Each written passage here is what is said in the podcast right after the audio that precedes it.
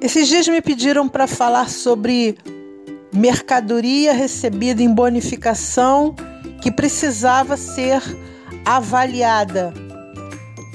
E a pergunta era: como avaliar a mercadoria recebida em bonificação? Vamos esclarecer primeiro o que é a bonificação. A bonificação é aquele tipo de negociação onde o cliente pede para o fornecedor uma quantidade maior, seja para colocar em promoção, seja porque ele compra em muita quantidade, o fornecedor faz essa concessão. Então, a grosso modo, é o oferecimento de uma quantidade maior que geralmente está ligada a uma compra. Não necessariamente isso acontece. Ela pode não estar tá vinculada a uma compra, mas geralmente está.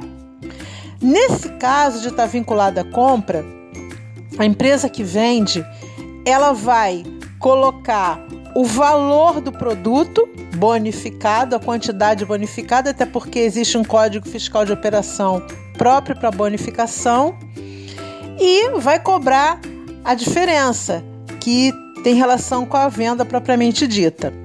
Quando essa mercadoria bonificada chega na loja com aquela mercadoria que foi comprada, obviamente a bonificada ela tem um valor que representa o custo para quem produziu. Ou seja, não existe um lucro embutido naquele valor, já que é uma, entre aspas, doação, não é uma venda.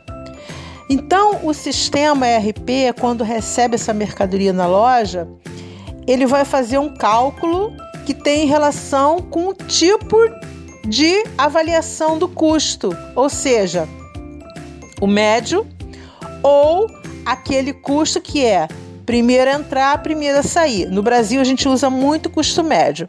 Então vamos partir do custo médio. Se a mercadoria entrou a dois reais comprada e, por exemplo, a um real bonificada, o sistema vai fazer uma média ponderada desses dois valores e vai chegar a um preço médio, a um custo médio. Então, a mercadoria bonificada, ela já foi inserida no contexto da avaliação pelo método que a empresa utiliza. Agora, a gente sabe que na prática existem aí várias formas de entregar uma mercadoria bonificada. Vamos falar do oficial.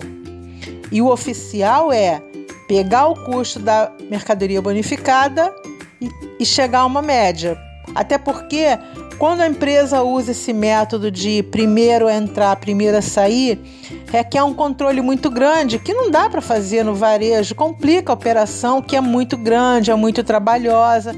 Então, sendo o custo médio, o custo de avaliação da mercadoria bonificada vai ser o custo médio, porque a empresa ela pode receber em bonificação e vender depois, não tem problema.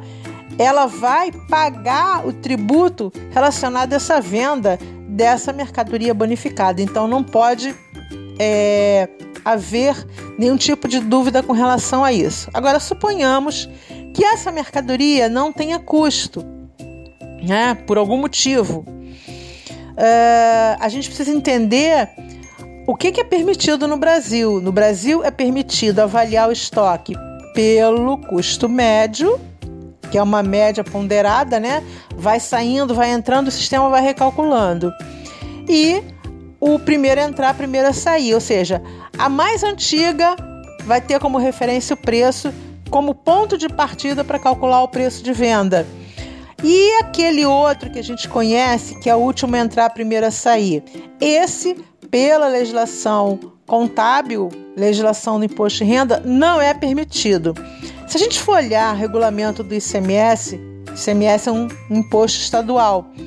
Ele diz lá nos regulamentos, e esse, essa determinação é comum ao, aos estados, quando não houver preço, um dos itens da legislação é considera aquisição mais recente.